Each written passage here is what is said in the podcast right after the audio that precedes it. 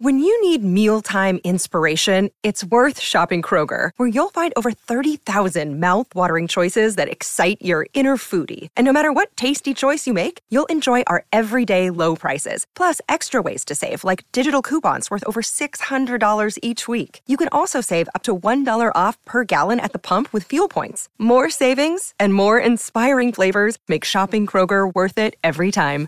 Kroger, fresh for everyone. Fuel restrictions apply.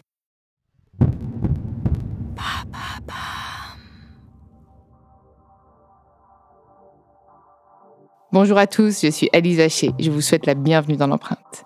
Nous allons essayer de comprendre ensemble comment les marques d'aujourd'hui s'engagent tout non pour notre planète.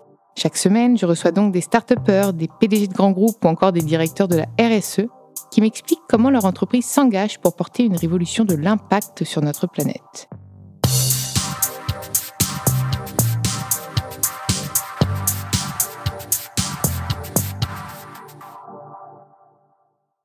Dans ce nouvel épisode de l'empreinte, j'ai le plaisir de recevoir Catherine Papillon, la directrice du développement durable et de la RSE de BNP Paribas Real Estate. J'ai pas pris un superbe accent anglais pour dire ça. Euh, c'est un acteur majeur de l'immobilier en Europe. Donc je suis ravie parce que c'est un sujet qu'on n'a pas trop eu dans l'empreinte et surtout que tu m'expliquais en off que c'est en plus vraiment une activité euh, encore à part, puisque tu, vous êtes intermédiaire, c'est ça? Bonjour Alice. Oui, en fait, on est euh, la filiale de services immobiliers de la banque BNP Paribas. Et on a six métiers complémentaires. Et on a l'habitude de dire que nos six métiers couvrent l'ensemble du cycle de vie d'un bien immobilier. C'est-à-dire qu'on est promoteur, c'est-à-dire qu'on conçoit des immeubles de bureaux ou de logements. On est agent immobilier, on commercialise des logements, des immeubles de bureaux, des entrepôts logistiques, des locaux d'activité, des commerces, euh, des hôtels, etc. On a une activité d'expertise immobilière, c'est-à-dire qui donne la valeur d'un bien immobilier ou d'un portefeuille d'actifs immobiliers. On a une activité de conseil en stratégie immobilière pour les, grandes entreprises. Une euh, activité de property management, c'est-à-dire qu'on gère des immeubles, des services d'immeubles de bureaux pour euh, des clients euh, propriétaires d'immeubles de bureaux. Et puis on a une activité d'investment management, c'est-à-dire qu'on gère et on crée pour compte de tiers des portefeuilles et des fonds immobiliers. Et j'imagine qu'avec euh, la conjoncture actuelle, vos métiers ont dû évoluer. Oui, oui, nos métiers sont en pleine transformation, comme d'ailleurs beaucoup de secteurs économiques. On est confronté à trois grandes transformations. La première transformation, c'est la transformation démographique, puisqu'on est aujourd'hui 7 milliards d'humains sur Terre. En 2050, on sera 10 milliards deux tiers habiteront en ville. Moi qui pensais qu'on faisait plus d'enfants. en fait, on vit plus longtemps, c'est ça. Hein. Voilà, bah, comme tu le dis, on est quatre générations qui coexistent. C'est la première fois de l'humanité que quatre qui tentent de coexister. qui tentent de coexister, mais qui, sont là.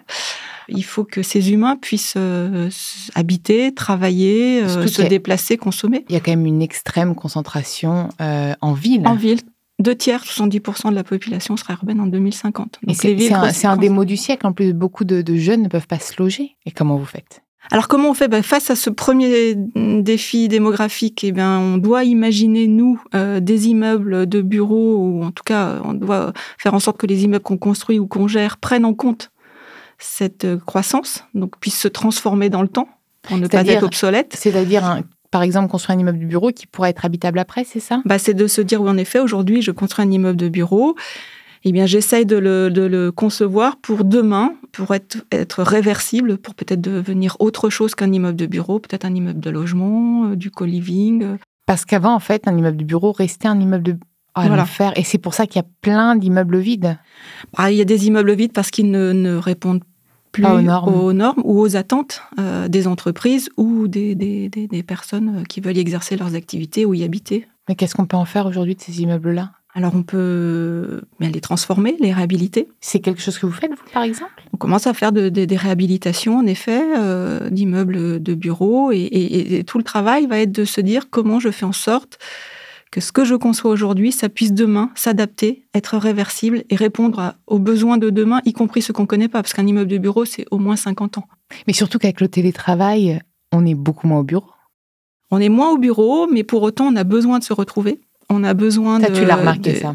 Ah oui, c'est clair. On a besoin de, de, de, retrouver ses collègues, de travailler ensemble. Les modes de travail changent. Les plus jeunes générations, vous les mettez pas dans un bureau fermé comme avant. Donc, c'est du travail d'équipe, c'est du travail ensemble. Donc, ce qu'il faut, c'est que les, immeubles de bureaux proposent ces espaces et donnent envie aux salariés de venir travailler pour se trouver euh, sur un mode projet, sur, euh, sur euh, un projet particulier, se rencontrer, échanger. Mmh. et donc les bureaux, on a l'habitude de dire c'est pas moins de bureaux, c'est mieux de bureaux. C'est-à-dire c'est des espaces de bureaux, mais qui ne sont plus des bureaux comme on avait l'habitude. C'est des grands espaces plutôt. De, des, des grands espaces, mais aussi des espaces où on peut faire du, de la, la co-création, où on peut se réunir de manière informelle. Mais l'informel, finalement, quand on est dans un bureau, c'est aussi des échanges et donc du travail, l'échange d'informations mm. et de la, création ensemble. Donc il faut, il faut, il faut créer ça pour, euh, pour donner envie de, de venir au bureau. Donc les entreprises doivent se réinventer euh, et, j'imagine qu'il y a de, enfin, on le voit, hein, il y a des nouvelles réglementations, donc aussi dans la construction et quand vous repensez ces espaces de travail, il y a l'éco-conception, j'imagine que vous prenez en compte. Il y, a le côté démographique dont je te parlais. Ouais. Après, il y a, euh, je vais revenir sur mes transformations. Ouais. il y a une deuxième transformation qui est digitale. On voit bien que le digital aujourd'hui est partout et il bouge la donne pour nous, acteurs de l'immobilier. Il peut être au service du bâtiment. Il va permettre, euh, en partageant des données, de savoir euh, qu'il fait peut-être trop chaud à tel endroit, donc le, c'est pas très confortable, ou qu'il y a peut-être une panne quelque part et on va vite réparer, ou ça permet de partager des services, des salles de réunion en temps réel. Donc on va mettre le numérique au service de la ville. Et puis il y a une troisième transformation, qui est la transformation environnementale. c'est celle-là parlais, Et celle-ci, elle est, elle est importante puisque notre secteur euh, de, de l'immobilier et de la construction est quand même un, responsable de 27% en France des émissions de gaz à effet de serre. Il faut agir au moment de la conception, donc ça va être euh, en choisissant des matériaux euh, qui sont biosourcés, par exemple, ou en faisant appel à, de l'économie circulaire, c'est-à-dire qu'on va euh, réemployer certains matériaux, certains, équipements, on va en transformer certains, donc on va éviter de piocher dans les ressources naturelles. Il y a aussi, euh, au moment de l'exploitation, faire en sorte euh, de, réduire les consommations énergétiques. On parlait tout à l'heure de, bâtiments qui se transforment. Un bon moyen d'éviter euh, que des bâtiments soient obsolètes, c'est de prévoir leur, leur futur, ce qui puisse être réversible, qu'il y ait également des équipements qui soient utilisés sur une plus grande longueur. On peut très bien ce qu'on appelle la chronotopie, un auditorium dans un immeuble de bureau, il va peut-être servir trois heures par jour et puis c'est tout. On peut imaginer qu'ils servent euh, le soir pour euh, une association du quartier ou pour une autre entreprise à côté. Idem sur le restaurant d'entreprise. On peut le faire euh, fonctionner le soir peut-être ou, ou le week-end, les parkings idem, on peut, on peut mutualiser. Donc ce fonctionnement partagé permet aussi de réduire, euh, de réduire euh, notre empreinte environnementale. De réduire le gaspillage et puis la perte de ressources. Mais j'ai aussi une question. Comment vous arrivez à mesurer l'empreinte euh, d'un bâtiment, par exemple? Parce que le but, c'est de l'optimiser. Donc, pour l'optimiser, il faut quantifier. Comment est-ce que vous faites ça? Vous, vous, avez des, vous êtes accompagné par des agences?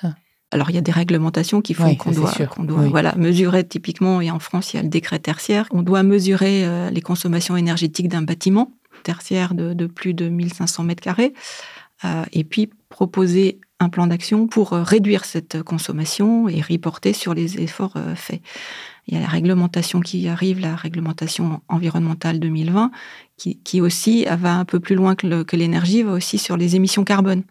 Donc il faut mesurer. Il y a des objectifs qui sont fixés, il faut mesurer. Et... ça va être demandé, c'est demandé aux entreprises. oui, tout à fait. Donc en fait, bah, il y a des mesures qui se font et on essaie de, de bah, par les matériaux, par la manière d'utiliser les bâtiments, par les équipements, euh, par l'économie circulaire, on fait en sorte d'optimiser cette empreinte environnementale. Mmh. Toi, aujourd'hui, c'est quoi tes, principaux obstacles? Alors les, les, espaces que je vois, hein, c'est pas les mêmes parce que c'est pas moi qui conçois les, les, bâtiments. Non mais toi justement, euh, ce, que, poste, ce, que, tu bah, vois, ce qu'on voit, c'est euh, bah, il faut une volonté du concepteur en fait, euh, du maître d'ouvrage de construire un immeuble. Et ça c'est pas encore dans les dans les mœurs de si, tout le monde. mais c'est des nouvelles c'est des nouveaux modes de construction, c'est des nouvelles manières de faire. Donc euh, il faut bouger toute une filière, il faut bouger les, euh, les entreprises, il faut bouger les, les, fabricants de matériaux, il faut que les filières soient prêtes, qu'il y ait suffisamment de matières premières, euh, mmh. etc. Ah donc c'est des nouveaux modes de construction, mmh. donc c'est des nouveaux métiers. Donc c'est une grande transformation de toute l'industrie immobilière. Du coup, ça se fait pas d'un coup de mmh. enfin d'un coup de claquement de doigts. je, pense que les ressources, c'est hyper intéressant ce que tu me dis parce que c'était le les obstacles que rencontrent beaucoup de personnes, parce qu'en voulant faire éco-responsable, même parfois quand tu me parles de recyclage, si tu n'as pas de choses à recycler, ça va être compliqué. Si, il y a plein de choses. Un, immeuble, c'est une vraie banque de matériaux. Si tu regardes un immeuble de bureau que tu démontes, Si tu le démontes correctement, tu peux réutiliser des faux planchers, tu peux réutiliser des moquettes, tu peux réutiliser des façades. On a sur un immeuble euh, en Allemagne, on a réussi à faire des façades de réemploi. C'est trop bien. Et, pourquoi ça, c'est pas fait sur tous les immeubles? Parce que la filière est pas forcément prête, c'est-à-dire qu'il y a, il y a des entreprises qui, démontent, mais il faut stocker parce que le jour où tu après, non mais par exemple si tu, tu veux euh, te dire j'ai besoin de 25 000 m2 de plancher, mais j'en aurai besoin euh, dans, dans 10 mois. Il faut que tu sois sûr au moment où ah tu passes la commande que dans 10 mois, tu auras tes 25 000 m2 de plancher. Et si tu les trouves aujourd'hui, il faut que tu puisses les stocker. Et donc, c'est toute une organisation de la mmh. filière. Et on parlait en off un petit peu tout à l'heure euh, de, travailler ensemble pour y arriver. Je voudrais citer une initiative qui a été montée euh, dans l'immobilier qui s'appelle le booster du réemploi, où on s'est mis plusieurs maîtres d'ouvrage autour de la table pour partir de la demande des maîtres d'ouvrage de matériaux, pour essayer de booster cette filière de réemploi de matériaux.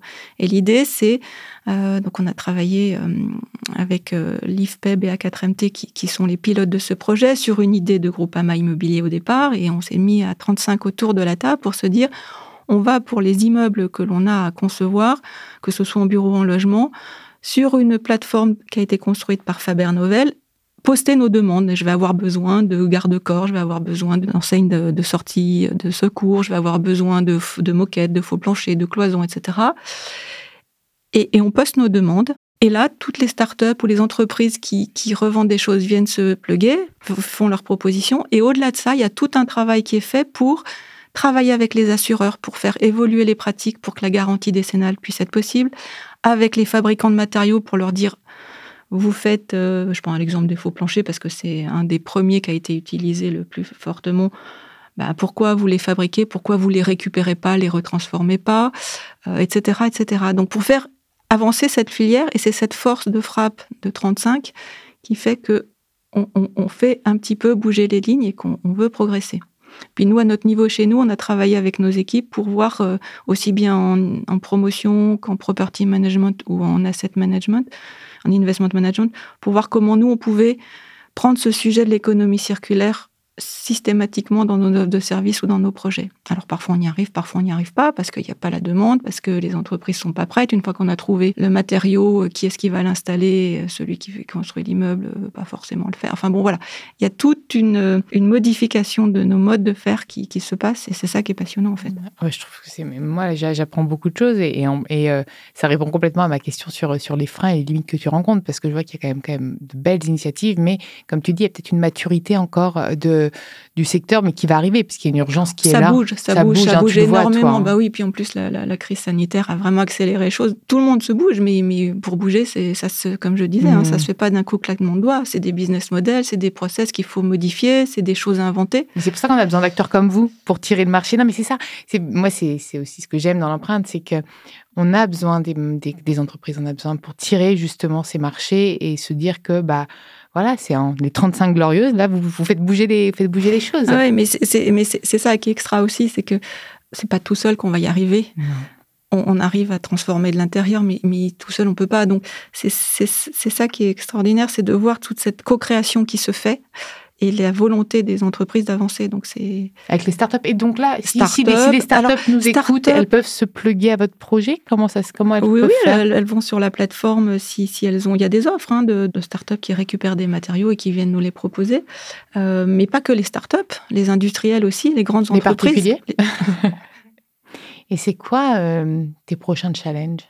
Moi, en tant que directrice développement durable, comme tu veux. Franchement, comme tu veux. Bah, le prochain challenge chez nous, c'est, on, a, on a défini avec nos métiers euh, une politique euh, bas carbone avec des objectifs hein, comme tout le monde. Oui, oui, mais voilà. Mais j'aime bien, j'aime bien ta, ta, formulation et pas neutralité carbone parce que là, l'ADEME a sorti un, je sais pas si tu as lu l'article sur le, le, greenwashing des marques et leur neutralité carbone où il faut arrêter en fait d'utiliser ce terme-là parce que c'est un peu obsolète.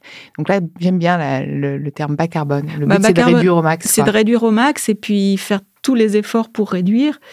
Et puis, bah, pour avoir cette neutralité, le, vraiment le résiduel, mais vraiment une, fois qu'on a fait tous les efforts, c'est de, compenser euh, en créant des puits carbone ou en, reforestant, euh, enfin replantant ou, participant à des projets qui, permettent euh, de, capter le carbone. Et c'est lesquels, toi, qui ont le plus de sens pour vous? Parce que j'imagine que quand c'est comme ça sur la compensation, on a toujours des, des, des sujets clés. Toi, c'est la biodiversité, c'est les... Ah bah alors, la biodiversité, c'est aussi un sujet important. Nous, nos sujets du moment, c'est tout ce qui est bas carbone, y compris économie circulaire, avec là aussi des feuilles de route opérationnelles par métier pour vraiment prendre en compte ce sujet euh, concrètement. Typiquement, là, on a, on a sur différents bâtiments, on essaie de, de, de pousser l'économie circulaire au maximum. Et on a fait un petit démonstrateur parce qu'on aime bien mettre en œuvre un, démonstrateur. On l'a fait pour la biodiversité sur notre siège ou là sur le bas carbone où on fait un, espace euh, qui est euh, complètement euh, conçu avec du réemploi, du biosourcé, du circuit court ou du ce qu'on appelle le upcyclé. Upcyclé, c'est-à-dire transformer, c'est-à-dire réparer ou transformer. Et, en fait, oui, c'est possible et ça peut être beau. C'est ça, en fait, c'est un petit. C'est une manière, voilà. C'est un petit C'est une, ça un une vitrine. Une oui, c'est un démonstrateur. Moi, j'appelle ça un démonstrateur.